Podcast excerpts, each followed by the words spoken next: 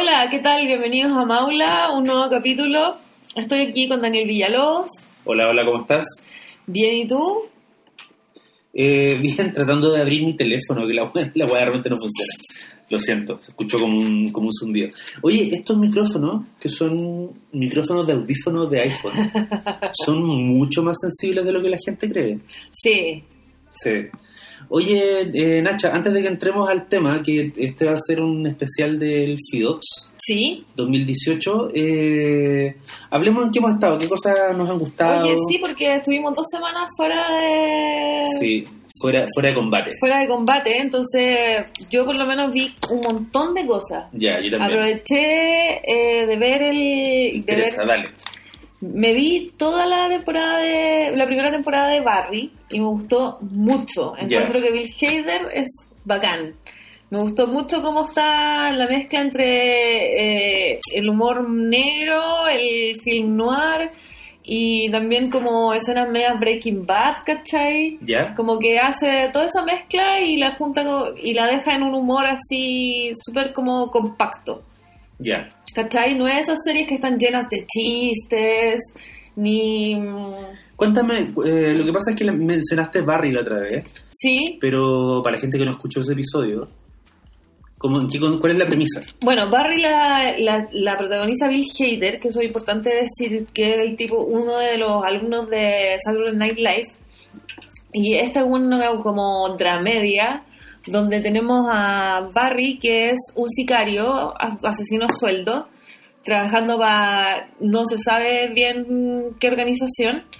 Y eh, en el primer capítulo vemos a Barry apareciéndose en una clase de, impro- de improvisación y se enamora como de, del oficio. Entonces eh, lo que quiere Barry es irse a la actuación y dejar de ser un sicario. Y de eso, así parte la serie y de eso se trata la primera temporada. Ya. Y, eh, puta, he escuchado, yo no he visto Barry, pero he visto pasar muchos comentarios de que Henry Wrin- Winkler, que para mí es Fonzie, Fonzie de Happy Days, eh, parece que se monta increíble. Sí, Sí, y yo tengo una imagen de él como un weón muy amable, él, él es muy a toda, a toda raja en persona, parece, y la gente lo adora, históricamente lo han querido siempre, es como... mm, Puta, antes de Tom Hanks, Henry Winkler era como uno de esos weones que todo el mundo quería. ya, Y acá parece que está como justo lo contrario. sí. Claro, pero él hace un personaje, es un profesor. Henry Winkler es el, es el profesor del taller de Barry. Ah, sí, pues el profesor del taller de Barry. Me, me, me- me confundiste con el, con el que le, le da las pegas a Barry. Pero sí, él es, es un profesor y un aprovechador, es un cuento de su madre, además como que tiene eso... Tiene, es, es ese típico profesor de, de, de teatro como con método. ¿Cachai? Ya. Entonces de ahí nace mucho humor porque ¿no? tiene, tiene métodos súper poco... poco Et- éticos. poco éticos, claro. Trata súper mal a las minas. Ya. Pero, el- pero al final igual hay, aspectos que lo, lo van redimiendo. ¿Cachai? Ya. Es un coche de su madre, pero también es chistoso. Y Barry, a mí siempre me interesan estas weas.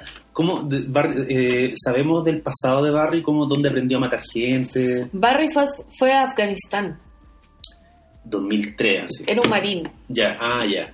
Eh, y parece que era de los secos. Ya.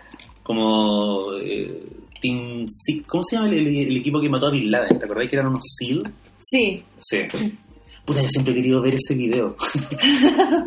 muy morbosa, lo siento, pero tú cachai que hay una foto muy famosa de Obama, Joe Biden, Hillary Sí, Clinton y todos sí. los otros güeyes que están mirando una pantalla y la foto es de ellos, no de la pantalla. Claro. Pero se supone que ellos vieron como en tiempo real la operación. Qué cuático. Encuentro que, ¿Qué le- encuentro que, la, que, la- la- que sabéis que se ha mencionado poco, pero yo encuentro que esa ese fue un momento bajo de la, de la administración Obama. Como mostrarte al presidente viendo básicamente una snuff film, o sea, una Sí, película de asesinato. Sí. ¿Cachai? Como que no, esa foto no era, neces- no era necesaria. No. En cambio, el momento en que el weón da la noticia, la raja. Sí. Sí, Sí, gran momento. sí. Oye, ¿y sabéis qué más vi? Te, te quiero contar, porque lo encontré así ya bizarro y entretenido al mismo tiempo cuáticamente. ¿Ya? Hay una nueva, hay un nuevo reality que es de ocho capítulos que está en Netflix, que se llama Dancing Queen. Y es maravilloso, porque ya existían realities de, ya existían realities de drag, como el de, como RuPaul, por Que lo ejemplo. comentamos hace un par de episodios. Ya existían realities de mamás ridículas que, que, que hacen que sus hijas bailen a toda costa. Y este mezcla los dos, ¿cachai? Mezcla, porque sigue a Justin, que es un ex, un ex, eh, un ex RuPaul, un alumno de RuPaul, eh, puta, con una personalidad muy excéntrica, muy, muy llamativa, ¿cachai? Y como, y su drag es muy impecable. Ya. Y ella baila, baila increíble. Y como Justin, él hace clases. De Él drag. hace clases, no, hace clases de baile. Ya. A niños de 17 años para abajo. Ya. ¿Cachai? A niños que están en el fondo en el colegio. Ya. Entonces, él los lleva a participar a, a diferentes como concursos, o sea, no son concursos, ¿cómo se llaman? Campeonatos. Ya. Lo lleva, lleva a los niños a campeonatos, muestra cómo los niños aprenden diferentes, diferentes, diferentes coreografías, cómo entrenan, y las mamás que son unas histéricas, y, y Justin entre medio con, con toda su personalidad, así como apareciendo, ¿cachai? Y entonces es como una mezcla muy maravillosa. Y además, eh, Justin, que es Al- Alisa Edwards, en su nombre drag, es, es muy... Ya es más vieja, ¿cachai? No se nota, pero ya es más vieja. Ya. Entonces tiene la sabiduría de, un- de una drag que ya vio muchas cosas. ¿Cachai? Ya. Entonces, Es como el Yoda, la Yoda de estos. puede ser, no tanto, no tan Yoda, Como pero... la Leia. Sí, claro, como una Leia, ¿cachai? Ya. Como que ya, ya, ya giró, ya hizo la hizo diferentes tipos de drag, ¿cachai? Entonces, y, pero su pasión es enseñar baile, entonces este reality mu- muestra, la muestra a ella en, su, en sus momentos drag y la muestra a ella como profe. ¿Y por qué te gusta? Puta, me gusta primero porque la personalidad de Lisa Edwards es, es impresionante de ver, me, me- me llama mucho la atención y encuentro que en, en muchos modos es súper como, como edificante de ver porque es como el, el triunfo del espíritu humano, ¿cachai? Como que creció súper pobre, súper gay en un pueblito donde, donde todo te sale mal y a, a punta de, a punta de pura pasión por el baile salió de la weá, se hizo drag, ¿cachai? Em, pero, y eso, y eso la, tiene, la muestra como, como con... Eso es a partir de una ética de trabajo que ella tiene, ¿cachai? Que es impactante. Se levanta, se levanta muy temprano, se acuesta muy tarde, está todo el rato perfeccionando, perfeccionando cosas, perfeccionando, perfeccionando, como que ese es su, su rollo, ¿cachai? Perfeccionar las cosas que están, que está haciendo todo el tiempo. Entonces, eh, como que me, me- inspiró como, como humano, ¿cachai? Ya. Como, como que, bueno, no ve reality como para reírse, pero aquí como que Alisa Edwards como que te, te, te inspira buenos sentimientos, ¿cachai? Ya. Entonces, como que esa, esa pasión por el trabajo duro, como ver resultados, ¿cachai? Tener un espíritu como más ganador, como que todas esas Sí. weas son como bacanes de ver igual, po. Sí. Y además lo, lo, lo que es la danza misma es preciosa. Los pendejos bailan Los bien. pendejos bailan bien. Bacán. Sí. ¿Cómo se llama el, el Se reality? llama Dancing Queen, como la canción de ABBA. De Ava. Sí. Ya. Y, y lo otro fabuloso que tiene que todos los capítulos hacen como un momento de, de fantasía donde ella se hace drag, ¿cachai? Y hacen como un video. Ya. Bailan los niños, son súper bonitos. Ya. Me tinca. Lo voy a revisar. Voy a, voy a echarle un vistazo. Oye, ¿y qué, qué más qué más te llamó la atención? ¿Qué más hay estado? ¿Sabéis que de todos los ensayos feministas que estoy leyendo, hay uno que de Laura Kipnis, no, Lipnis, ¿Ya? que se llama Contra el Amor. Y lo que postula es que Esto me interesa. Ya. lo que postula es que eh, hoy en día el amor es un trabajo. ¿Cachai? ¿Ya? Que estar en pareja es un trabajo. Entonces uno sale del trabajo para irse a la casa para seguir trabajando. Entonces Ya. le está aplicando el análisis marxista ah, de- de- del trabajo y del tiempo y de las jornadas y todo eso a lo que es el amor. ¿Cachai? Eso me recuerda a esta cosa que decía este filósofo coreano que, o sur- eh, surcoreano que ahora está muy de moda, eh, que el tipo, que, que es una frase que la ponen en muchos memes, que dice, hemos llegado a un momento del capitalismo donde la gente eh, se explota a sí mismo, así- la gente se explota a sí misma y creen que están realizándose. Claro, Claro, sí. claro, es eso, es un poco. Y también como que se me está mezclando con, con una charla a la que fui sobre un sobre un, un filósofo que postula que mm, como que la pobreza que estamos viviendo hoy en día es la pobreza del tiempo. Sí, ¿Cachai? Que eso ya, bueno, lo dijo Marx y todo, pero pobreza del tiempo, él la junta con que eh, a consecuencia de lo que, lo que nos está pasando como humanos es que nos estamos desafectando de las cosas. ¿Cachai? Que no nos estamos dejando afectar. claro. Entonces, como que hacemos muchas cosas al mismo tiempo, tenemos muy poco tiempo y el- los tiempos que tenemos como para disfrutar cosas nos, nos desafectamos en vez de en vez de dejarnos como conmover por las cosas. Ya, ya, sí. ¿Cachai? Lo encontré súper lindo. Eso se parece a, a algo que decía un señor que se murió hace poco, que se llamaba Paul Virilio, ¿Ya? eh, y que era un pensador, y era un tipo que estaba especializado en dos cosas, que era como, o por lo menos yo los textos que le leí en los 90, eh, y yo rayé con el weón, tenían que ver con dos temas. Uno era la formación de las ciudades, Ajá. y el otro era la idea de la velocidad en el ser humano. Y Virilio decía que la guerra, el- de una forma muy profética, porque lo dijo a fines de los 80, él decía, si el siglo XX fue la guerra por el territorio, el siglo XXI va a ser la guerra por el tiempo.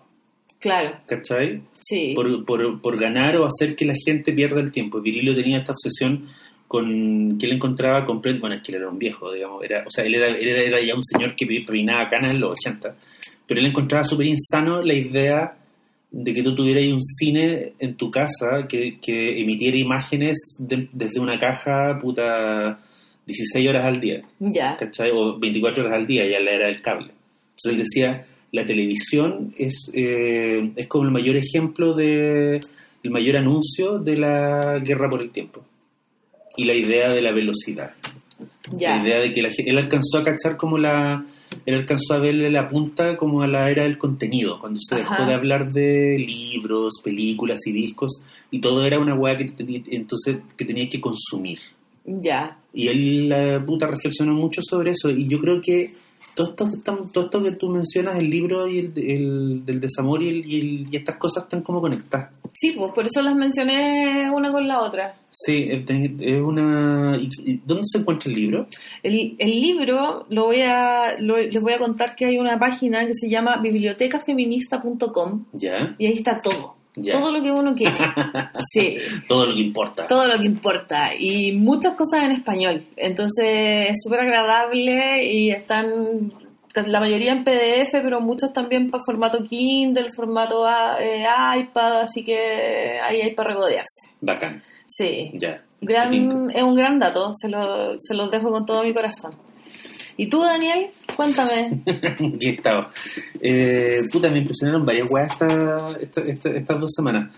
Eh, una de las cosas que más me impresionó fue una película que vi que es de los mismos, como del mismo equipo, los mismos tipos que produjeron y protagonizaron eh, Headshot, que es una, una película orienta- asiática muy violenta. ¿Ya? Y eh, se llegó a Netflix una película que es como la última que ellos hicieron, que se llama The Night Comes for Us Ya. como La noche nos persigue, es el, es el título que tienen en, eh, en español.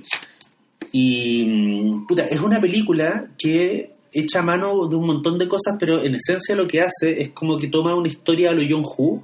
De hecho, eh, recuerda mucho una película de John Woo que se llama Una bala en la cabeza, que tiene que ver con amigos que se traicionan y, y traidores que se redimen y, y, digamos y gallos que se dejan que dejan que la codicia pase por los códigos de la amistad, ¿cachai? Y todo eso lo mezcla con esta maravilla que hay ahora en, en Asia, en muchos lugares, en Tailandia, en Indonesia, que es un, un cine de la acción física que ya es como el grado 10 de la wea. Como que lo que lo que hicieron los gringos con el con las coreografías de acción puta en la saga Jason Bourne en las películas de John Wick es como un pálido reflejo de la demencia visual a la que pueden llegar estos hueones Claro. Entonces lo- estos locos hacen un... ¿De qué un- país son? eh, el- esto creo que creo que es Indonesia. Ya. Si no es Indonesia, es Tailandia. Son como las dos potencias. Y esa que la, la que me recuerda por lo que estáis contando una que vimos hace poco que se llama Jailbreak. ¿De qué Es la misma era onda, esa? es la misma onda. Jailbreak era la primera película o de un país como así Singapur, ¿no? pero era, pero era un- era un- era la prim- el primer hit que había tenido un país en el cine de acción. Mm. Eh, sí, y es pues, una esta- película muy demente. esta película es ah, igual de demente, pero le- súmale cebolla. Ya. Cebolla masculina, ¿cachai? Ya. y, y- y minas, minas que patean, pero que patean mal, digamos. O sea, que patean así, como que pelean con machete. y la weá es maravillosa. O sea, eh, ahora mientras te hablo de la weá, se me ocurren cinco o seis escenas donde, donde yo decía, me agarraba la cabeza, decía, ¿cómo, cómo hicieron esto? Heavy. que son, en el fondo, lo que, lo que están haciendo ellos eh, de una forma muy distante, y yo siento que los emparenta con, con el Tom Cruise de Misión Imposible, que es nuestro animal de poder. Eh, siento que ellos están haciendo que el espectador recupere la fe en su ojo. Ya. ¿cachai? Y están diciendo, bueno, lo que te estamos mostrando se hizo de verdad. Igual, igual hay un montón de sangre digital, ¿cachai? Y hay Sí. un montón de tiroteos digitales, pero lo que se hace con los cuerpos son ellos, Ya. ¿Cachai? No hay, mm, justamente hay un punto en cómo la película está eh, grabada y, iluminada para que tú entiendas que los tipos se están pegando de verdad. O están haciendo una coreografía donde no hay intervención, eh, no hay postproducción, Ya. ¿cachai? Sí. Y esa weá la encuentro muy bacán. Ajá. Eh, ¿Qué más estuve...? Espera, yo quiero, quiero Dale. decir una cosa Dale. que de la del, de nuestro último episodio, el de los Lates, ¿Sí? se nos pasó a hablar de Kimmel. De Jimmy Kimmel, sí. Sí, yo a Kimmel no lo veo tanto, eh, le tengo cierta, le tengo cierto como respeto, lo encuentro bueno igual, Ajá. eh, pero, Pero por algo no lo mencionamos igual. claro, pero yo en verdad la, la razón por la cual más lo quiero es porque se rió de Jay Leno en su cara durante la época de Por cierto. de la segunda mocha. Eh, sí, es verdad. Yo eh, también lo respeto. Ahora, yo siento que Kimmel, y esto lo digo así con N cariño, yo siento que él es como una redundancia de Letterman. Claro, ¿Cachai? Que él es como, es un discípulo de Letterman de una forma en que Conan no es un discípulo de Letterman, aunque ambos le rindieron un sentido homenaje cuando Letterman Sí. se retiró. Pero yo creo que Kimmel es una especie de... puta, Es un Letterman chico. incluyendo como el, el sidekick que tiene, que es como un señor Sí, medio raro. Eso sí. también lo tenía Letterman. Letterman tenía un señor con lentes, un canoso, que hablaba muy raro y también era un tipo que de repente aparecía y hablaba como de un rincón del escenario, ¿cachai? sí. Y en, en buena onda, el, ¿cómo se llama? El, el amigo de Kimmel, el tipo que está ahí en el escenario siempre, que es este señor latino, que se llama Guillermo, creo. Sí, Guillermo. Guillermo cumple un poco la función que cumplía Paul Sheffer con Letterman. Claro. Que el gallo que le bandejea las tallas o el tipo que contesta cosas. Ajá. Que contesta las preguntas retóricas, de alguna forma. Ujú. Eh, entre paréntesis, el Nicolás Copano, que le mando un saludo, escuchó el episodio de los, de los Lates y hizo unos comentarios súper eh, súper interesantes y súper certeros sobre el tema en general, que al, al Nico le- al Nicolás le interesa porque yo creo que en- eventualmente él va a él va a tratar y lo, y lo ha, y lo ha- lo ha hecho de, de llegar como a tener un late estable que se perpetúe en el tiempo y yo creo que eso él es una de las personas que en Chile me imagino que podrían llegar a ese momento Claro. ¿cachai? bueno él tuvo un programa Y tiene las ganas, yo creo. tiene las las ganas y, y es súper aplicado en ese sentido lo interesante, lo más demente de todo fue que él me decía que que para él Julio Videla estaba era como una especie de Letterman chileno ¿cachai? en, en relación al, a, como a la- a la- al humor extraño y a los personajes bizarros y me linkeó un par de videos que eran eran bien perturbadores sobre antiguos programas del- de, Julio Videla eh, donde de verdad tú decías como esta weá se daba en la tele Oye, pero postéalo. lo voy a subir, sí. Así que un saludo para el, para Nicolás. Y la, ulti- la última cosa que vi esta, mm, esta semana que me llamó mucho la atención fue en un video de YouTube de una canción de Joaquín Sabina que yo no escuchaba hace décadas, Ya. que se llama Contigo, Ujú. y que es como, eh, y matarme contigo si te mueres, que el amor cuando no muere mata. que amores que matan nunca mueren. Ya. ¿Ya? En, ese, en, en esa onda estaba yo, en esa, en esa pasta. Y en el video había un comentario. Y ese comentario, yo en un momento dije, tal vez el comentario o enaltece la canción o la hace innecesaria, que es un comentario de una, de una persona que se llama Mónica Díez. Y el comentario dice, amo esta canción como amo al cobarde que no pudo amarme. Ahí tení. Ahí, Ahí tengo. ten- ahí tení. Ahí tengo. No, lo encontré, fue, fue como lo marqué, dije, lo voy a mencionar el- en- cuando grabemos el podcast porque de verdad encontré, dije, este comentario tal vez haga innecesaria la canción. Se pasó. Sí, está Se bueno. pasó. Un saludo para Mónica Díez. Ya. Lo último que voy a decirte es que, puta, aprovechando que estábamos hablando de episodios para atrás, The Good Place, los capítulos nuevos están muy buenos. Me he fijado que ha, aparecido, ha pasado mucha gente por mis redes sociales diciendo así como que onda good place, ¿cachai? Y tengo que, necesito que más gente vea. A mí me, me gusta mucho cuando sucede eso con las series, cuando cuando la gente se vuelve evan- como evangelizadores de la serie, Ajá. porque es distinto que una serie te guste y la veáis a que tú a que tú sientas la necesidad de recomendarla, Claro. ¿cachai? Regularmente, que es sí. lo que lo que pasó hace unos años con Fargo, por ejemplo. Sí.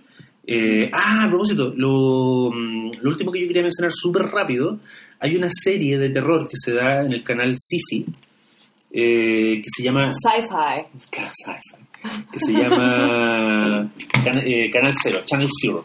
Y Ya. que ellos hacen cada temporada de la serie es la dramatización de una, creepy, de una creepypasta, que son estas No. historias de terror que uno ¿Ya? encuentra en internet. Sí. Y, puta, el primero era, estaba basado en Colvin Cove, que es uno de los grandes, una de las grandes creepypastas de la historia.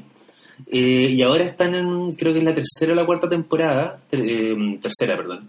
Y la, mm, la temporada es increíble y se llama La Puerta Soñada y es sobre un matrimonio joven que se va a vivir a la casa de los papás de él. Ya. Y en, ese, en el sótano de esa casa, de la nada, en una pared, aparece una puerta. Así de un día para otro Ya. y eh, después de mucho, de mucho bregar, consiguen abrir la puerta y adentro se encuentran una habitación.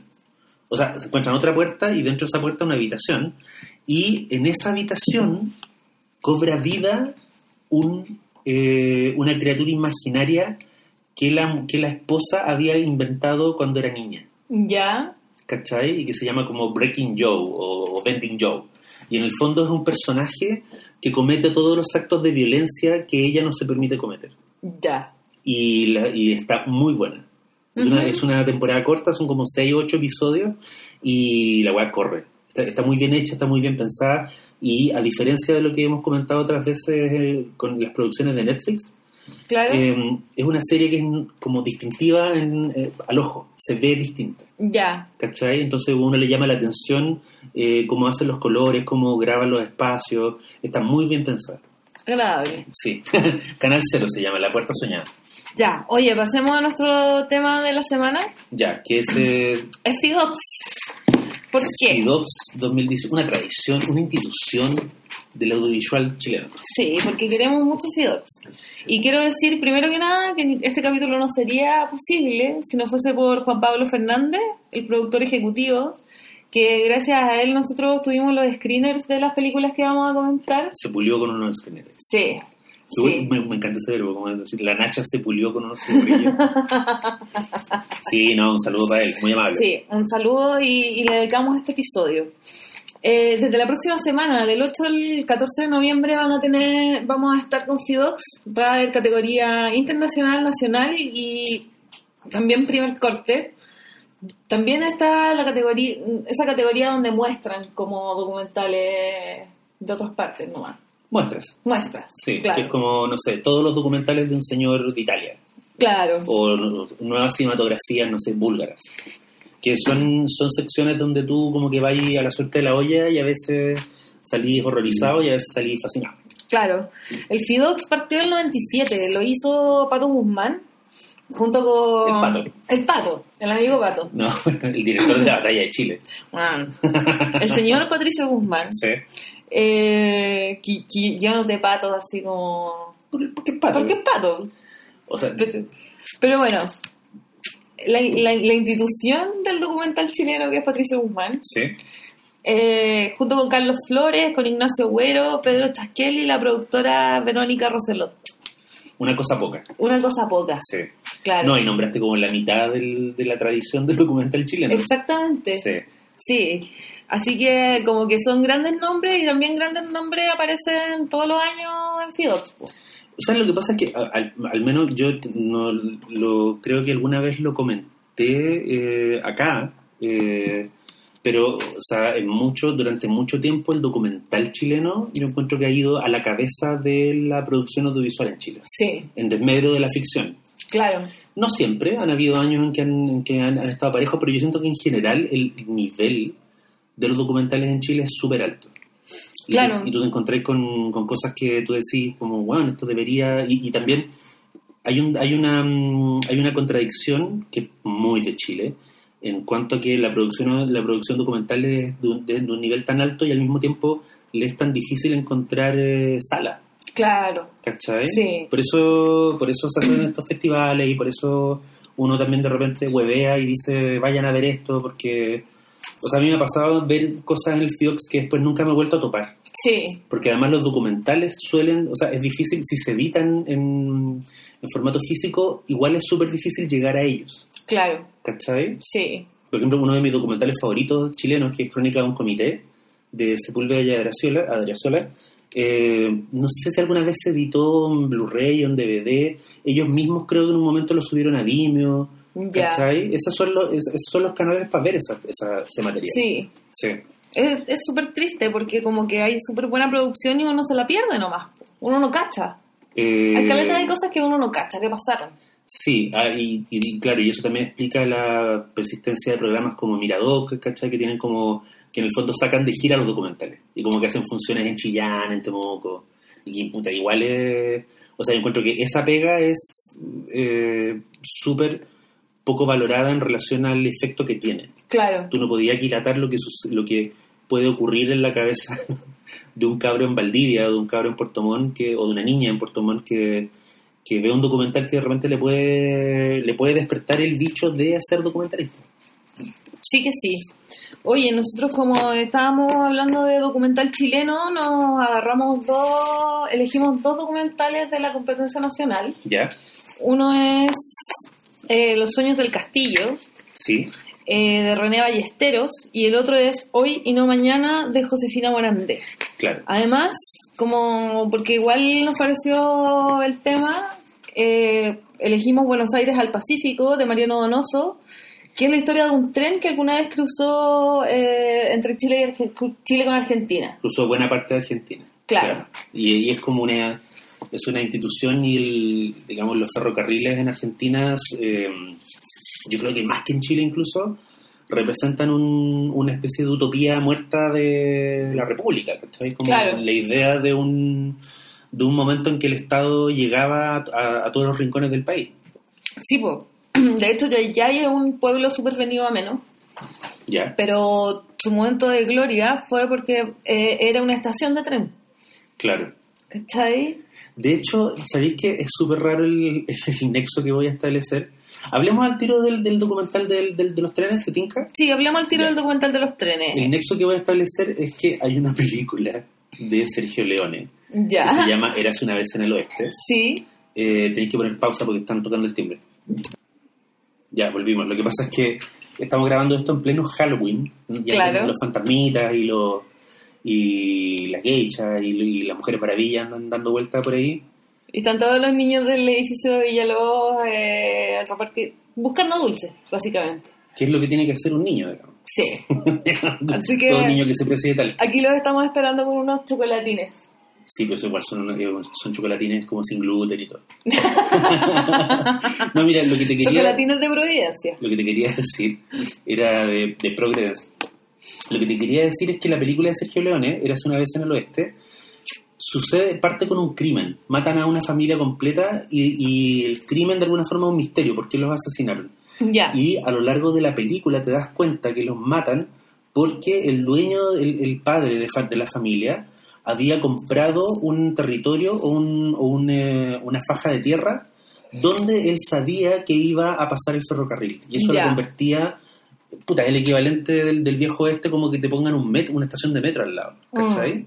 Entonces, inmediatamente subía la plusvalía y el tipo iba a... Y lo que él hizo fue especular. De alguna forma, pero siendo un... Y por supuesto llegó un capitalista más brutal que mandó a Henry Fonda, que hace de villano en la película, y el tipo lo mata y todo. Y lo interesante es que en la película está súper bien explicada esa idea de que alrededor de la estación de ferrocarril surgía la vida, surgía el negocio y en el fondo surgía el- la ciudad.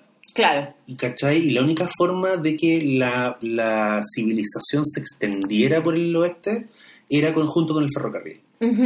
Y eso de alguna forma está aludido en el documental en el, de Buenos Aires al Pacífico, porque lo que hace Alonso, creo que es el apellido del documentalista, eh, lo que hace el director es contar una... mm, No, es Mariano Donoso. Mariano Donoso, perdón, Alonso. Eh, lo que hace Mariano Donoso es mezclar la idea del sueño, la idea del país que se sueña, la idea de un sueño muerto, que es el, el- que es el ferrocarril, que es la cultura ferroviaria, y además un sueño personal de él, que tiene que ver con su familia. ¿Cachai? Y, y es una película eh, visualmente muy hermosa, es más, es más un ensayo que un documental. Sí. Sí, Sí. visualmente es muy bonita, es en blanco y negro y está llena como de momentos como que yo, yo le puse momentos experimentales, ¿cachai? Porque como que si, me lo, me lo imaginé como si tuviese que explicárselo a mi mamá Claro. y a mi mamá le diría como, bueno, era un documental más de corte experimental, ¿cachai? Como Sí. que no tenía una estructura fija, no tenía una estructura tipo, eh, A estaban estas imágenes que eran súper bonitas. A mí me terminó agotando. Yo encuentro que tal vez no daba pa- para un largo, ¿Ya? eh, pero sí como que valoré mucho la manera en que, en vez de hacer un documental didáctico como, como en National Geographic, así como, mira, así, así de cayeron los trenes en Argentina. Lo que él hace es hablar, porque cuando tú hablas de lo bonito de los sueños es que no tienen tiempo. Claro. Entonces ocurren en distintos, o sea, distintos tiempos pueden coexistir. Y yo siento que justamente lo que él dice es que cuando, cuando él entrevista, por ejemplo, a un empleado ferroviario viejito que, mm, que se pone a llorar cada dos o Sí. tres frases, Sí, el empleado en el fondo lo que, lo que hace el documental ahí, y esa parte me gustó mucho, es explicarte que cuando tú, que los recuerdos más remotos son sueños. ¿cachai? O se evocan a través de la retórica del sueño. Y cuando el empleado habla de cómo ocurrieron las cosas y cómo se fue cerrando mm, el, cómo se fue cerrando el tren y cómo él fue quedando de alguna forma como el último empleado en, el, en la estación, eh, yo siento que lo que, te, lo que te dice ahí el documental, más allá de hablarte de los trenes y de Argentina, Claro. de Argentina te dice que eh, los a la larga, si pasa suficiente tiempo, todo se convierte en un sueño. Y eso yo lo encontré, lo encontré bueno, me gustó. Vi, vi algo, vi valor ahí. ¿Cachai? ya. Eh, me gustó también mucho la cuando la gente, cuando cuentan pequeñas anécdotas, como esta cosa de que había una gente esperando en una especie de ceremonia, estaban esperando el tren, y el tren no se detuvo en la estación, sino que siguió de largo porque iba al puerto. Porque, porque que muy, es, muy, es un muy, muy, muy buen apunte porque te habla de que, claro, los trenes eran sueño, eran progreso, pero a la larga también eran, puta, eran el sistema circulatorio del capital. Claro, Por ahí pasa el dinero. exactamente. ¿Cachai? Sí, Entonces, eh, literalmente, o sea, tú, estás, tú puedes ser muy pobre y estar parado a la vera del tren y a la vera de la, de la línea y ves pasar eh, millones de pesos. Entonces, encuentro que eh, ahí eh, a mí me, me, me habría gustado ver más eso. Creo que las otras partes del documental me interesaron menos. Eh, igual encontré, o sea, sí, lo, lo encontré bien deslumbrante en términos, en términos visuales sí. como que yo diría que puede ser de lo, de lo, de lo impresionante que he visto en el género en, en harto tiempo. Como, como, como experiencia sensorial más que como algún Sí, es llamativo en ese sentido. un objeto que documenta algo. Claro. Que también, o sea, yo solo valoro que alguien que diga, ¿sabes que no voy a documentar hechos? O los hechos me van a servir para documentar sueños. ¿Cachai? ujú. Porque cuando tú habláis de lo que no resultó de un país, a la larga empezáis a decir, hubo un país que ahora solo soñamos.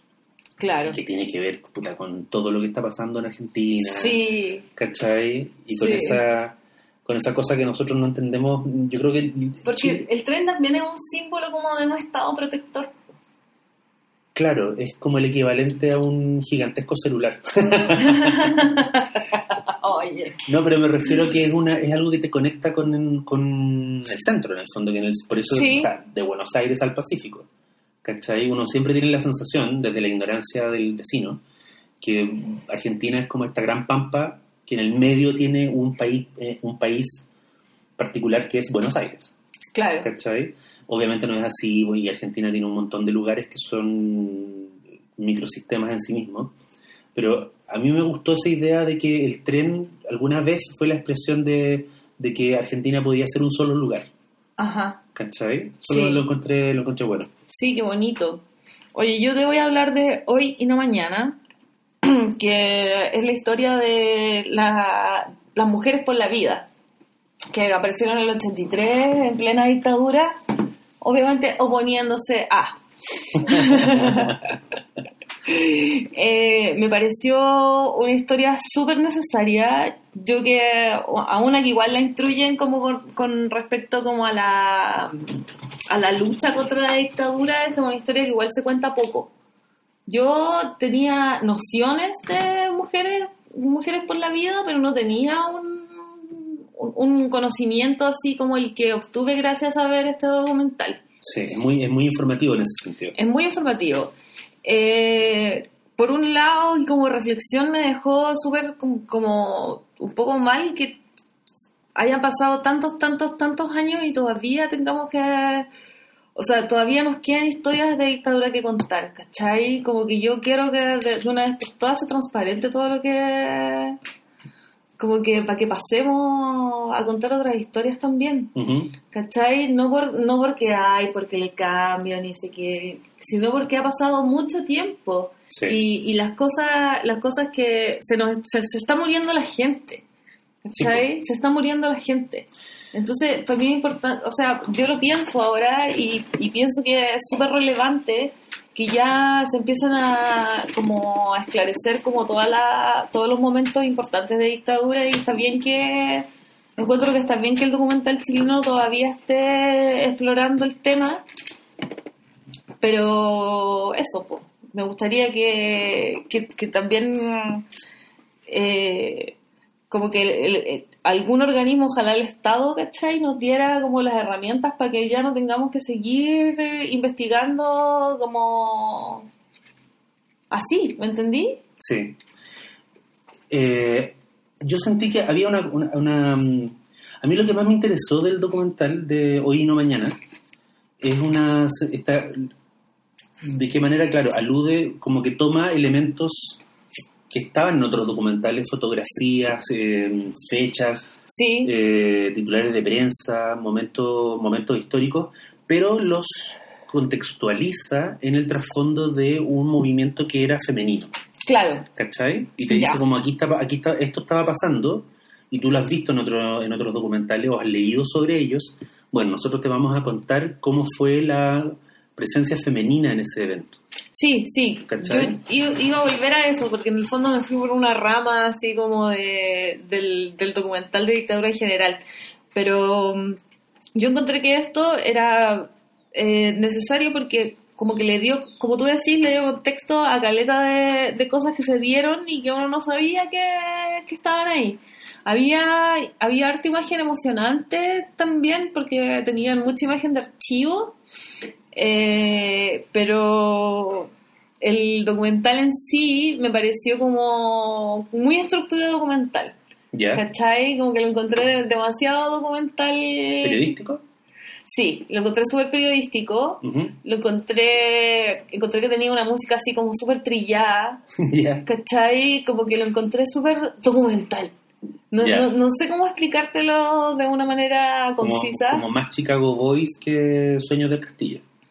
Claro, claro. Pero bueno, es que es, eso- es que es un género. Por supuesto que también lo comentamos, me recordó actores secundarios, ¿cachai? Claro, esa cosa tribal que tiene. Claro, Como te vamos a hablar de una generación y de un grupo. Claro, claro. sí. Pero en este caso el grupo es súper chistoso porque es la Tere, la Mane, la Michu, la... la, la- no, son todas así como... La Mónica. Claro. Bueno, que el documental lo abre Mónica Echeverría. Sí, no, sí. Todas las minas que salen son potentes. Son, Fanny Boyarolo. Claro. Saquémonos el sombrero ahí.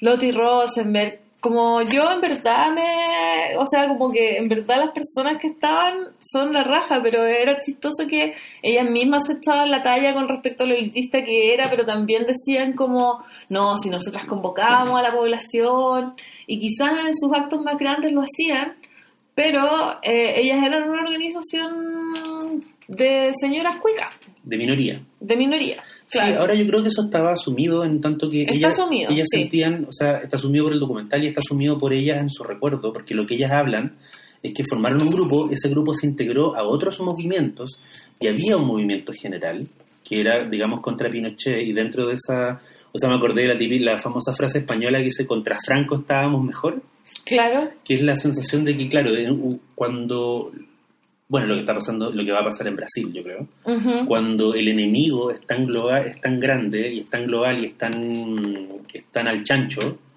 el chancho Pinochet, de El hecho, que, es la anécdota que abre el documental, eh, distintos grupos que no necesariamente tienen las mismas las mismas posturas se unen porque hay un enemigo común. Y eso, y eso encuentro igual que está, mm, no sé si está resuelto, pero el documental se hace cargo. Sí, Y de hecho hay una cuña que yo la noté que es de una socióloga que se llama Teresa Valdés que formó parte del movimiento la Tere. y, la- y ella lo dice y ella lo dice como con mucha con mucha con un poco de sorna y tan- pero me pareció muy agudo que ella dice como claro a veces habían reuniones donde te- la- te- nos encontrábamos con otros movimientos con otros grupos y nos decían que éramos burguesas que éramos aquí y decía que nos representábamos como al como a los sectores populares y ahí dice siempre hay alguien que se se siente dueño de los sectores populares y yo encontré que, siendo una frase como, como muy- así como medio irónica, muy irónica, eh, es una frase bien justa. Como, Sí, ¿por qué alguien tenía, por, por qué se les iba a exigir a, esta- a estas mujeres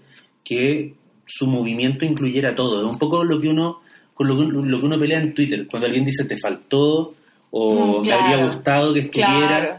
Bueno, no todo tiene que incluirlo todo. Claro, si yo no, no, no estoy criticando eso, sino que estoy apuntándolo porque me causó gracia. Me causó mucha gracia que fueran todas así como... Ahora, ¿sabéis qué? Eh, a mí me pasó algo, y esto no quiero sonar frívolo, pero yo sentí que en un sentido era. mm, Era como un poco como ver VH1, como ver un documental de rock. ¿En qué sentido? ¿En, qué senti- en, el, en, el, en el- en el súper buen sentido. Que salen un- sale una lista de mujeres grosas que yo respeto a rajatabla. Sale Patricia Verdugo, sale, sale bueno, sale en fotografía, porque Patricia Verdugo falleció. Eh, sale María Olivia Monkever, Sí, sale eh, Teresa Valdés, sale mm, sale la misma Mónica Echeverría, sale eh, sale Fanny Puyarolo. Tú sentís que es como una colección de viejos cracks del rock, es como un documental sobre es como un documental sobre un festival muy importante que se hubiera hecho. Claro, Entonces sale como Keith Richards, así, ¿cachai? bueno, estábamos ahí, hicimos esto. te entiendo. Y eh, se contrapone como mm, la cuña de, las- de las señoras que ahora ya están muy mayores con ellas en las fotografías y a veces ellas en los videos y tú empezás a reconocer gente y creo que el mayor valor que tiene el hoy y no mañana, que entre paréntesis es el nombre de un documento. O sea, sí, es un documento que escribe la María Olivia Monkever. Y que firmaron muchas de estas Y mujeres. claro, Y de ahí nace el, el nombre del documental. Eh, creo que el mayor valor es que justamente recontextualiza la presencia de, las, de estas mujeres en fotografías, en material de televisivo, en revistas de oposición y te dice como, ojo, no era, o sea, hay que, eh, es interesante ver esta cuña, es interesante ver este grupo que se integró a una pelea que era más grande, sí. ¿cachai? Y eso yo, yo le, yo le di, o sea, yo me entretuve Yo también me entretuve. Y Yo- me gustó esa onda media rock- como de rockstar, como de vie- viejos rockeros, ¿cachai? Claro, de hecho, lo primero que escribí es que era una historia muy necesaria. Sí, Sí, sí.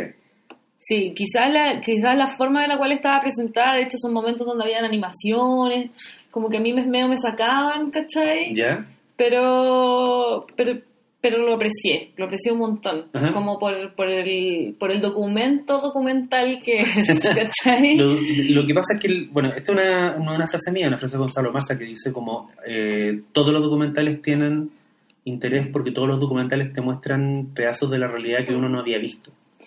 Claro. A diferencia del... No todas las películas de ficción son interesantes, porque hay películas de ficción que son completamente irrelevantes de, de- de punta a cabo, pero en el fondo la tesis de Massa me gusta porque dice ningún documental es completamente irrelevante.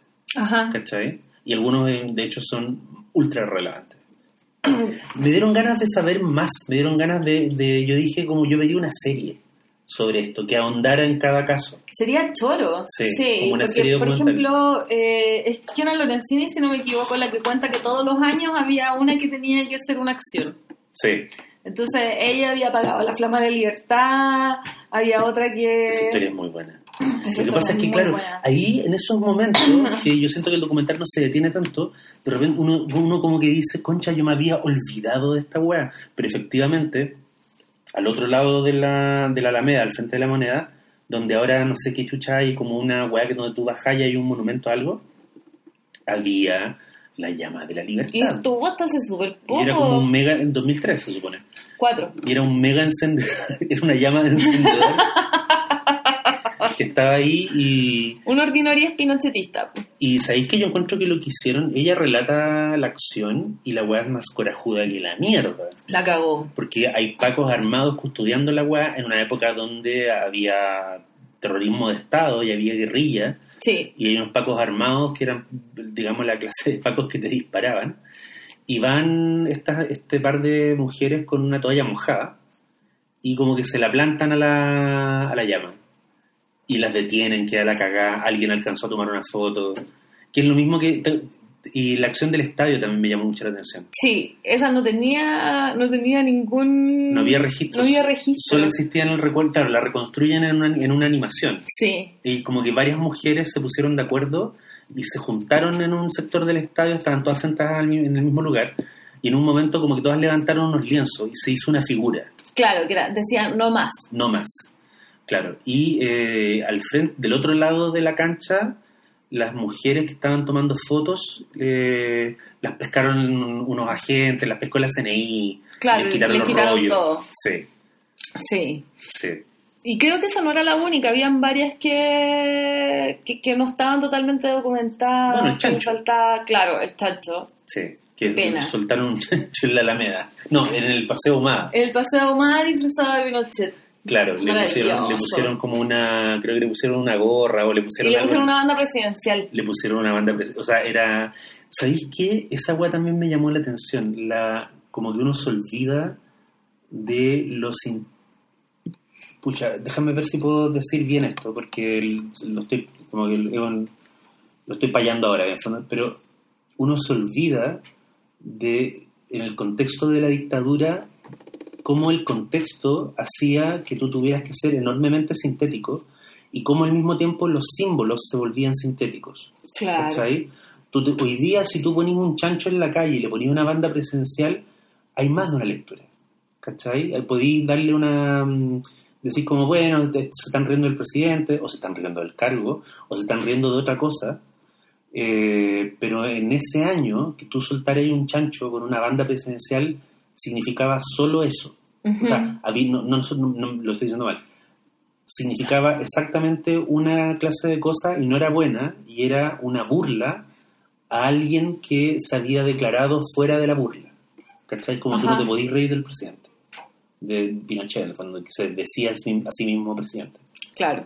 Y, y claro, tampoco no hay, no hay fotos, no hay videos de esa, de esa acción, que de hecho solo existe en, el- en la narración de, de Mónica Echeverría, que está viejita. No, la me, la me tanto. No sé. era- y, y ella también cuenta, la llevan al Palacio de Tribunales y ella cuenta una acción de arte o una acción de resistencia que se hizo ahí, digamos. Claro. Que, que igual esa weá fue bien heavy. La encuentro jevísima. Lo que hicieron fue comprar pescado podrido y lo tiraron del segundo piso Claro. al lobby de, del Palacio de Justicia. Claro, Lo encuentro heavy. tribunales, Tribunales. claro. Y fue como, esto es lo que... Así vemos, así ve el país la, la- justicia que ustedes están dictando. Sí. Sí, No, No, no, se hicieron grandes acciones. Sí. Por eso encuentro que el, el documental era más necesario que la chucha. Mm, Sí. sí, el... Ah, y lo otro que, que como que es súper... eh, es súper de ahora, es súper... eh, era súper como... Es súper relevante ahora que se está dando como tanto la discusión del feminismo, Ya. ¿cachai? Que, que, que pareciera que el feminismo como que nació en Twitter hace cinco años. Y, y no, pues, y estas viejas ya estaban hablando feminismo en esa época, ¿cachai? Como... Eso también me parece importante, me parece súper relevante, me parece que uno tiene que, uno como mujer feminista tiene que ir a sacarse el sombrero con, esas mujeres, ¿cachai? ¿Sabéis que tal vez eso que, esto que estáis diciendo sea lo más importante del documental? La creación de una conciencia histórica. Sí. Como el relato de un precedente, ¿cachai? Hubo esto antes. Funcionaba de esta forma, estas personas estuvieron involucradas y algunas de ellas están vivas y, y dan su testimonio, ¿cachai? Ujú. Tienes razón. Sí. Ya, y pasemos al que más nos gustó, Sí, Sueños del Castillo, Sueños del Castillo. de René Ballesteros. Eso mismo iba a decir. Puta que, puta que me gustó. Eh, Eh, Yo lo vi dos veces, de hecho. En serio. Sí, me gustó mucho. Bueno, Sueños del Castillo sucede en el Centro de Internación Provisoria y de Régimen Cerrado de Cholchol. sí. Eso es cerca donde yo Eh, viví cuando chico. Me imaginé, y por eso quería que como que después ah, ah, después te iba a hacer preguntas de, ambienta- de ambientación local. Ahora quiero, súper breve, antes que te, te, metí- te metáis con el documental, en la página de mm, Cinemarket, es una página oficial de sobre promoción de cine chileno, hay una ficha de Sueños del Castillo ¿Ya? y la descripción de cómo el- a qué género pertenece en tanto documental es horror, gente indígena. No te puedo creer. Yo, te iba a decir que era un documental de horror. Entre paréntesis, yo creo que muchas veces cuando se dice que en Chile no se hace o, sea, o no hay buen cine de terror, se olvida que algunos documentales son historias de horror. Sí. Y aquí tenéis una... O sea, literalmente es una historia de castillo... De castillo esta weá es Haunting of the Cholchol House. Sí. ¿cachai? ya. No, eh, lo encontré súper bonito, como que a lo que se dedica el documental en un principio es a, mm, a retratar a, lo- a los cabros que están en el centro de internación, que son unos niños, básicamente, y les preguntan qué están soñando. Claro, ellos primero los vemos comiendo en una situación muy cotidiana, pero que es muy que está muy bien elegida porque te permite ver la manera en que ellos se relacionan y es casi el único momento en que veis una presencia de autoridad, que es un tío Claro, que come con ellos. sí, Y tú alcanzas a notar que hay ciertos protocolos, eh, por ejemplo, que, que, mm, ellos como tú sa- sacan cosas de los canastos, de, los de los platones y los ofrecen. Como se trata, eh, como rezan. lo encontré muy bonito. Se utiliza el horario de comida, se utiliza el momento de la cena para introducir como algún grado de socialización en los cabros. Claro, ¿Cachai? Entonces, Sí. como come bien, no, mm, eh, no insultes a tus compañeros, no los molestes, coman tranquilos, coman juntos. Es tal vez el único momento en que hay una sensación de comunidad, que es artificial y que está inducida por el tío, pero puta, algo, algo es, ¿cachai? sí, Y claro, y de ahí para adelante la cosa empieza a poner heavy. claro, Pero no es heavy como en el sentido en que tú podrías decir como, ah, nadie está libre en la cárcel. Es como, no, No, es heavy no habla una- de eso. es una, es un, un- por ejemplo, una weá que me gustó, es que no es, no hay, no hay sordidez. ¿Cachai? No hay violencia, ¿no? como, que no hay cabros que se, que se acuchillan, no se habla de eso. No, Se habla de violencia, los cabros, los cabros hablan de, De deli- episodios, delitos claro. que cometieron o porque Sí. están ahí, pero más que, más que ser un infierno, encuentro que lo que te relata Los Sueños del Castillo es un purgatorio. sí, Es, y es un momento de pausa en la vida de ellos que es muy extraño. Sí. Sí, yo lo encontré eh, súper bonito. De hecho, había momentos donde me parecía casi que la cámara la tenía una de ellos. Sí. ¿Cachai? Eh, había momentos que eran tan íntimos como una de las primeras conversaciones que uno ve es un niño mapuche preguntándole a un niño gitano si él tenía sueños que tenían que ver con la gitanidad. Porque él tenía sueños mapuche. Claro, que se llama peumas. Claro, entonces es, es, es bien loco como le pregunta, porque como no tiene todas las herramientas verbales para hacerlo de la manera de la cual a mí me da la sensación de que es lo que él quiere preguntar, ¿cachai? Entonces lo intenta una y otra vez, lo intenta una y otra vez, y, y le dice, pero ¿hay tenido sueños donde hay gitanos? Sí, y el, Y- y el otro niño como que en principio no sabe de qué le está hablando. Claro, claro, y eso lo encontré, eh, no sé, como que me pareció muy bonito. Sí, Eh, y de ahí van, empiezan a narrar los sueños, los, los cabros empiezan a narrar los sueños que tienen y son historias eh, súper violentas, súper, súper violentas. No hay sueños, no hay lindos sueños, de hecho casi todos son pesadillas. Claro, pero además si te fijaste son- pesadillas que tienen, que todas como que hablan de algo. No son pesadillas inconexas, incluso algunos sueños como que sueñan, suenan sospechosamente articulados. No estoy diciendo que se lo hayan guionizado, sino que yo siento que cuando tú eres adolescente o niño y sueñas una pesadilla, en el relato, al contar el sueño, de alguna forma lo estructuras, Ya, lo conviertes en historia. Sí. ¿cachai? Y, y- y ese registro yo encuentro que es, es bien impactante porque además el lugar es onírico. El castillo, el, el centro del Sename, cuando lo muestran de noche, por ejemplo, cuando te, te- muestran los espacios de- los espacios que están que están como deshabitados, esas tomas son increíbles. son, son bueno, tú decís, como yo no había visto algo así, No, ¿cachai? Cuando te muestran el contraste, ponte tú con el mundo campesino, donde están las vacas, sí, y estos locos están, a- están del otro lado, ¿cachai? sí. Mm. Es, es muy bonito y, y- y como que, claro, da esta sensación de que es un castillo verdadero donde hay como doble reja y después está como el río. De hecho, alguien dice eso, ¿no? Eh, hablan del castillo como, claro, se ríen del, del, de que le- del hecho de que se le llame al lugar como el castillo.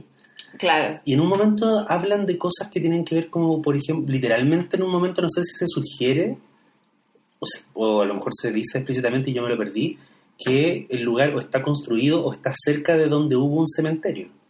está construido encima de un cementerio. Y, esa, y tú decís poltergeist, al tiro. Sí, lo que pasa es que se explica en un momento que eh, hubo una época donde la gente enterraba a sus muertos donde se le antojaba. claro, ¿Cachai? Entonces era como, "Nee, ahí al lado del árbol es lindo, ya démosle. donde le gustaba a él. Claro, donde le gustara a la persona. Entonces, eh, se dice que debajo del castillo hay muchas tumbas. Exactamente. Y la, la corrección lógica que uno hace es que los sueños son el puente que estos cabros, que su mayoría son de origen indígena, están estableciendo con su raza, o sea, con su- no con su raza, con su, con su gente, con su pueblo, con su pasado. Claro, Porque además algo que está muy bien y, es muy, y está expresado de muy buena forma en el documental, y es, es que cuando estás preso, y, y este el castillo es una cárcel, eh, aunque sea una cárcel amable y aunque sea una cárcel donde se donde parece pareciera que hay interés genuino en los cabros, digamos, no, no son tratados como internos. claro.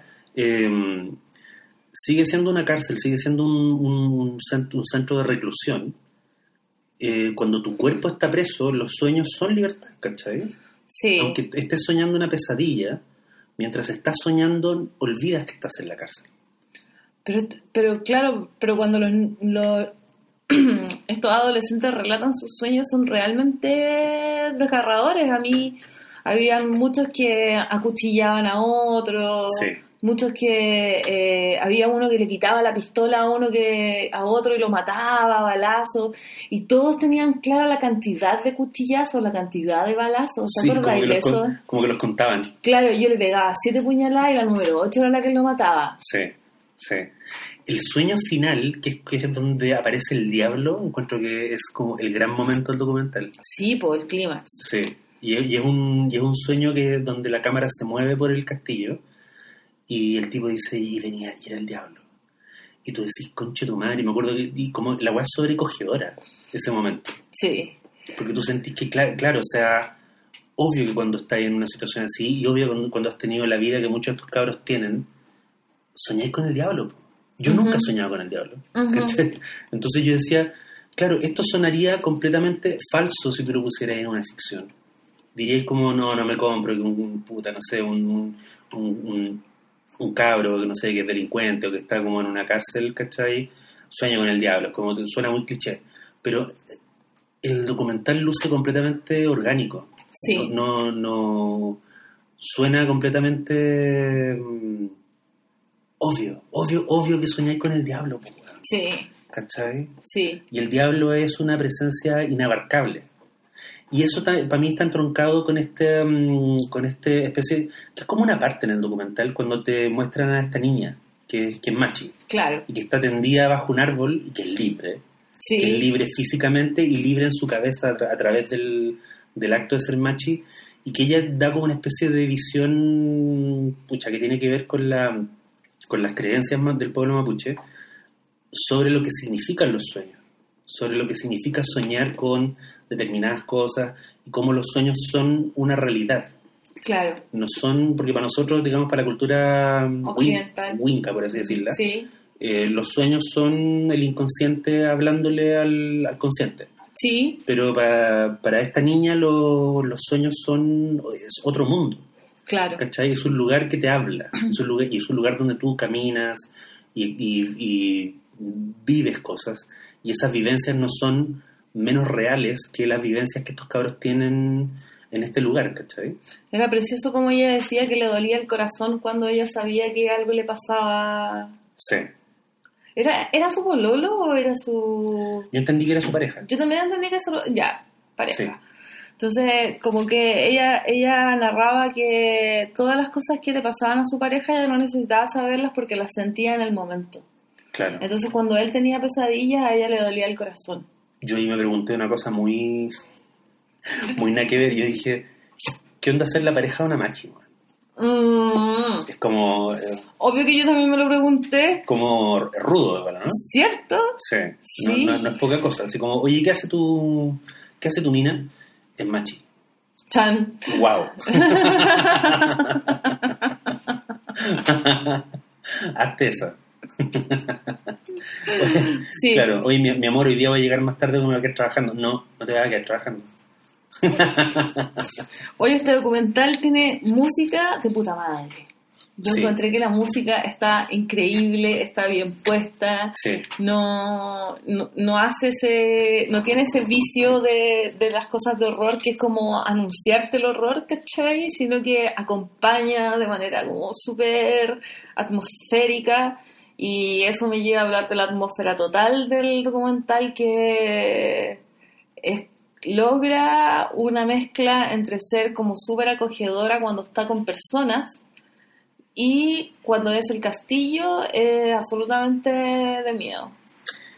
claro, te da la impresión además de que como el castillo a veces hay grabaciones de noche donde se nota que hay, hay neblina Sí, y las luces se ven como medias borrosas, se ven como unos círculos blanquecinos y todo está como bajo esa mancha que es, la, que es, el, que es el que está dada por el clima. Eh, tú sentís que estás viendo una especie de pintura y al mismo tiempo, y eso encuentro que es como para mí uno de los grandes hallazgos del documental, y que cuando tú grabas esas grabaciones nocturnas en un lugar donde la temperatura provoca esos, esos efectos climáticos como la neblina y, la, y- esta especie como de bruma, eh, estás filmando un sueño, Oh, qué lindo, Daniel. ¿cachai? Está- Estás filmando una- un espacio que se vuelve onírico gracias a la luz. Claro. Y eso lo encuentro, encuentro que como que ahí yo me saqué el sombrero y dije, como, wow, no, este, este es uno, este, este del- del- de, lo, de lo que me tocó ver es mi favorito. Y de hecho, estaba después de verlo, me puse a mm, buscar info y caché que se ganó el premio al mejor, mejor eh, largometraje chileno en el Festival de Valdivia, Sí, el que acaba de pasar. sí, y, y de hecho cuando... Eh, chuta, no lo noté. Ganó un premio cuando estaba en primer corte también. Ah, ya, cuando es como copia de trabajo. Claro, Claro. sí. Que son, Cuando es como propuesta. son como, son como adelanto. Cuando van como a la Comic Con de los documentales. Sí, y te muestran el teaser. y muestran el teaser. Sí, Sí. pues el primer corte es una especie de teaser. O sea, no, no es un teaser, pero cumple el mismo efecto. Sí. Como es abrirte el apetito respecto a algo que no está completamente determinado aún. No, bu- buen documental. Sí, René Ballesteros se llama el director. ¿Ha hecho otras cosas? Sí, eh, no, no lo tengo claro acá, no lo tengo notado.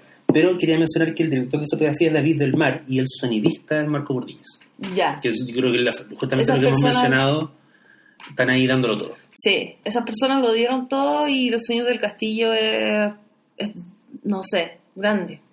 A mí me recordó un poco a un documental que vi hace unos años eh, que me gustó mucho, que se llamaba La Última Estación, y que era un documental sobre un, eh, un hogar de ancianos donde había un señor que tenía una especie de radio, o sea, no una especie de radio, tenía un programa de radio que emitía, que él hacía, armaba así súper eh, artesanalmente, y lo y como que era un programa de radio, pa'l- pero para el, no, no para el país ni para la, ni para la región, sino que era para el hogar. ¿Ya? ¿cachai? Entonces él hacía un programa de radio como en una mesita con un micrófono y, un, y una grabadora y lo emitía en una señal que escuchaban los viejitos del hogar, ¿cachai?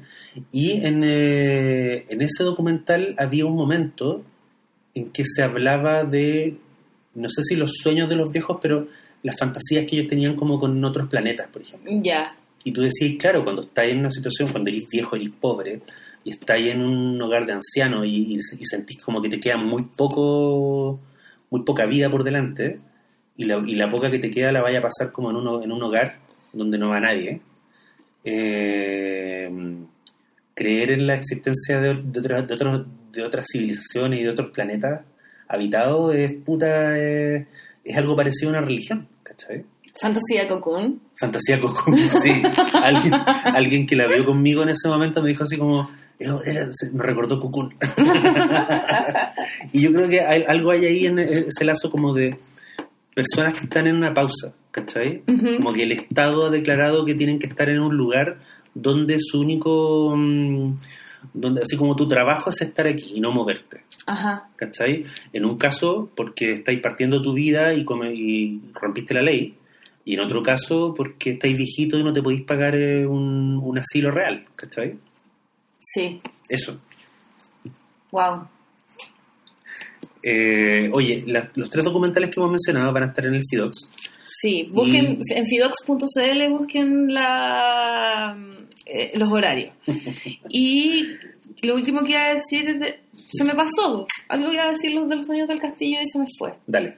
Se me fue, Ah, lo olvidé. Como un sueño en el castillo. Como un sueño en el castillo. No, pues ahí que el, momento en que tú decís esto es como Poltergeist, yo de verdad dije como, Juan, yo podría, podría, uno podría imaginar una película de terror, de ficción en este entorno y después al final del documental dije, no es necesario.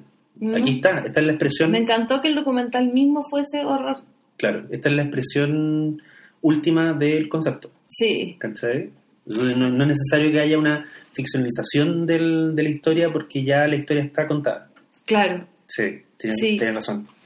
Sí, oye, y antes de que terminemos, yo te voy a contar que hice trampa ¿Ya? y todo esto partió porque yo eh, le pedí a Juan Pablo si tenía el documental de, de Mia, de MIA, de Ya. la cantante de Sri Lanka, que vino a Chile. que vino a Chile en un Primavera Fauna. Y vi ese documental y no lo puedo parar de recomendar así heavy metalmente. ¿Ya? Es un documental muy bueno porque habla de la vida de Mia, que es una vida muy interesante. Ella eh, tuvo que arrancar de Sri Lanka porque había una guerra civil, de las cuales su papá era uno de los líderes de, de la resistencia, entonces su papá andaba moviendo armas para todos lados. Ya. El papá se queda y ella se va con su familia a los suburbios de Londres. Y ella cuando chica eh, decide que quiere ser documentalista. Entonces, toda su vida está documentada. ¿Cachai? Desde que es una adolescente. Ya. Desde que es una adolescente y anda con sus amigos en la universidad, ¿cachai? Como que habla de sus sueños, habla de las cosas que se imagina de Sri Lanka, en un momento viaja, entrevista a la familia, ¿cachai? Entonces hay una mezcla como de la búsqueda de, de- la mía que busca como su- sus raíces y también la mía que se está convirtiendo lentamente como en una artista completa que va a que va a resaltar su arte a través de la música. Ya. ¿Cachai? Entonces, eh, y de ahí, obviamente la vemos crecer, la vemos hacerse ultra mega famosa. Oye, pero y lo obvio, no, o sea, el documental no lo hace, no lo dirige ella. no, no, lo una- dirige ella.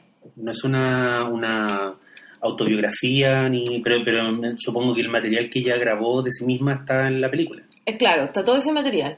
Ella entrega ese material. eh, De Qué, loco igual. lo dirige un amigo de ella. De ella. Y ella entregó todo ese, ella entregó todo ese material y también ella habla en el documental ahora.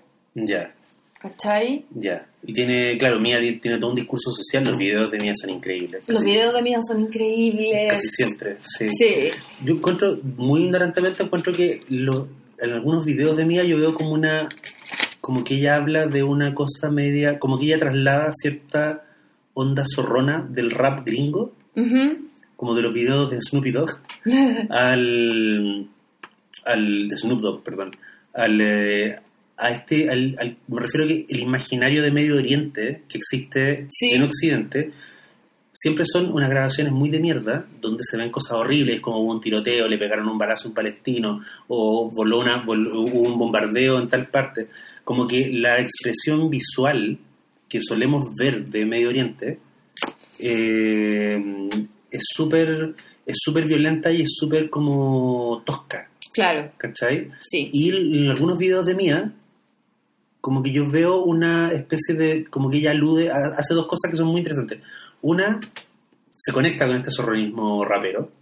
Y, y lo otro, encuentro que ella como que tiende lazos con esta onda como de las mil y una noches, como el mundo de fantasía. Sí, Como que te habla de un mundo, como que dice, sí, pasan weas horribles y sí, hay problemas sociales súper graves y hay violencia y hay muerte, pero también debajo de eso hay una mm, hay un mundo mágico. Y yo lo encuentro súper... mm, me llama la atención de, de los documentales, de, de los- de los clips de ella. me gustaría que viera ese documental. Está bueno. Ya, ¿Y cómo se llama? Se llama Matangi Maya Mía. ¿Y qué Matangi es el nombre que a ella le pusieron cuando nació. Maya es como le decían. Y MIA, Mía, es como su nombre artístico. Como el nombre que tiene en Messenger. Claro. ¿Cómo te ponías en Messenger? MIA, pues loco. Bueno, pero además que Mía tiene Messenger, o sea, tú, si Mía es menor que nosotros, yo creo, ¿no?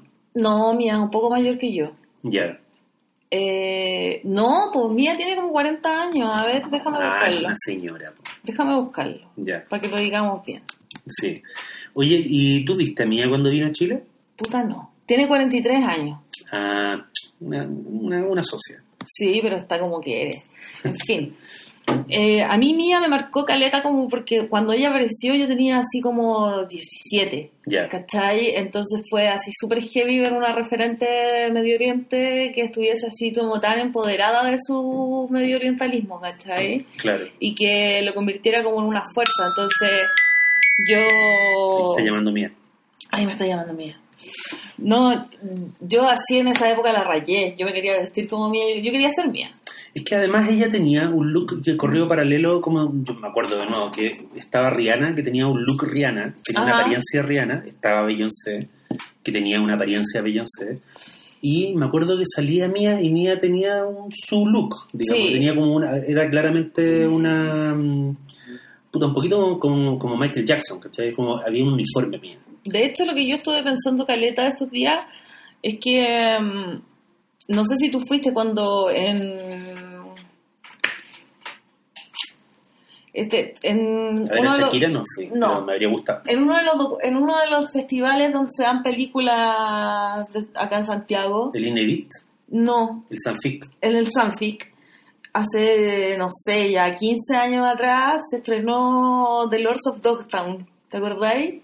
El documental o la película. La película. La película de Catherine Hardwick. Claro, La, amo, me yo encanta, también me encanta esa película. amo esa película. Sí. Y, y yo la vi en Sanfic y lo que me pasó, que fue, lo encontré súper gracioso, era que estaba lleno de skaters. ¿Cachai?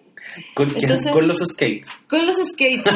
Entonces fue bacán porque después que fue en el Coix de la Reina, en Ya. esos escalones, ¿cachai? Tanto Todos ahí en llamas, ¿cachai? Me imagino. Porque esa película a mí me dieron ganas de andar en skate. Sí, no, es alucinante. Para los que para los que no cachan, Lords of Dogtown básicamente te cuenta el surgimiento de la cultura de los skaters en una ciudad de mm, De California, California.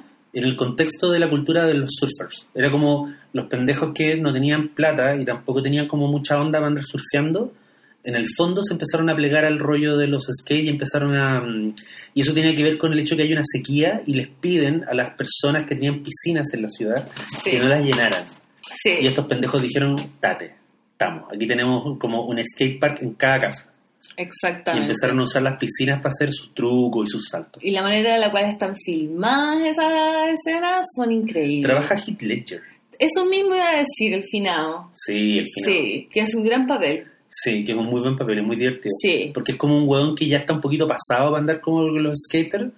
Es como el típico amigo viejo. Sí. Es como el hueón que se quedó, el hueón que dice, pero tú no egresaste hace como cuatro años y seguir, seguir viniendo al campus. Es como, sí, no, pero vengo aquí como a echar la onda con, la- con las minitas. Y es como, claro, él es ese personaje.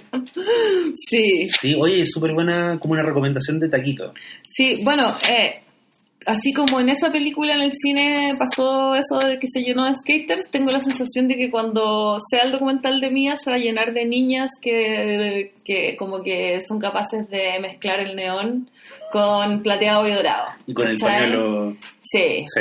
sí. Como que siento que van a haber muchas mini mías en el, en, en el público. Me parece Porque igual bien. Mía no es menor. ¿En qué sentido? ¿En un sentido poético, Eh, artístico? En el sentido artístico y en el sentido como de influencia. pues. Ya, bacán. Oye, Sí. la- la- bueno, me, me dieron ganas de ver el, de ver el documental. Ya, y bueno, eh, los dejamos a todos súper invitados a que vayan a Fidox. De nuevo, es entre el 8 y el 14. Métanse a fidox.cl donde está toda la información con respecto a salas, eh, películas que se van a ver, bueno, documentales que se van a ver Sí, y los horarios. exactamente.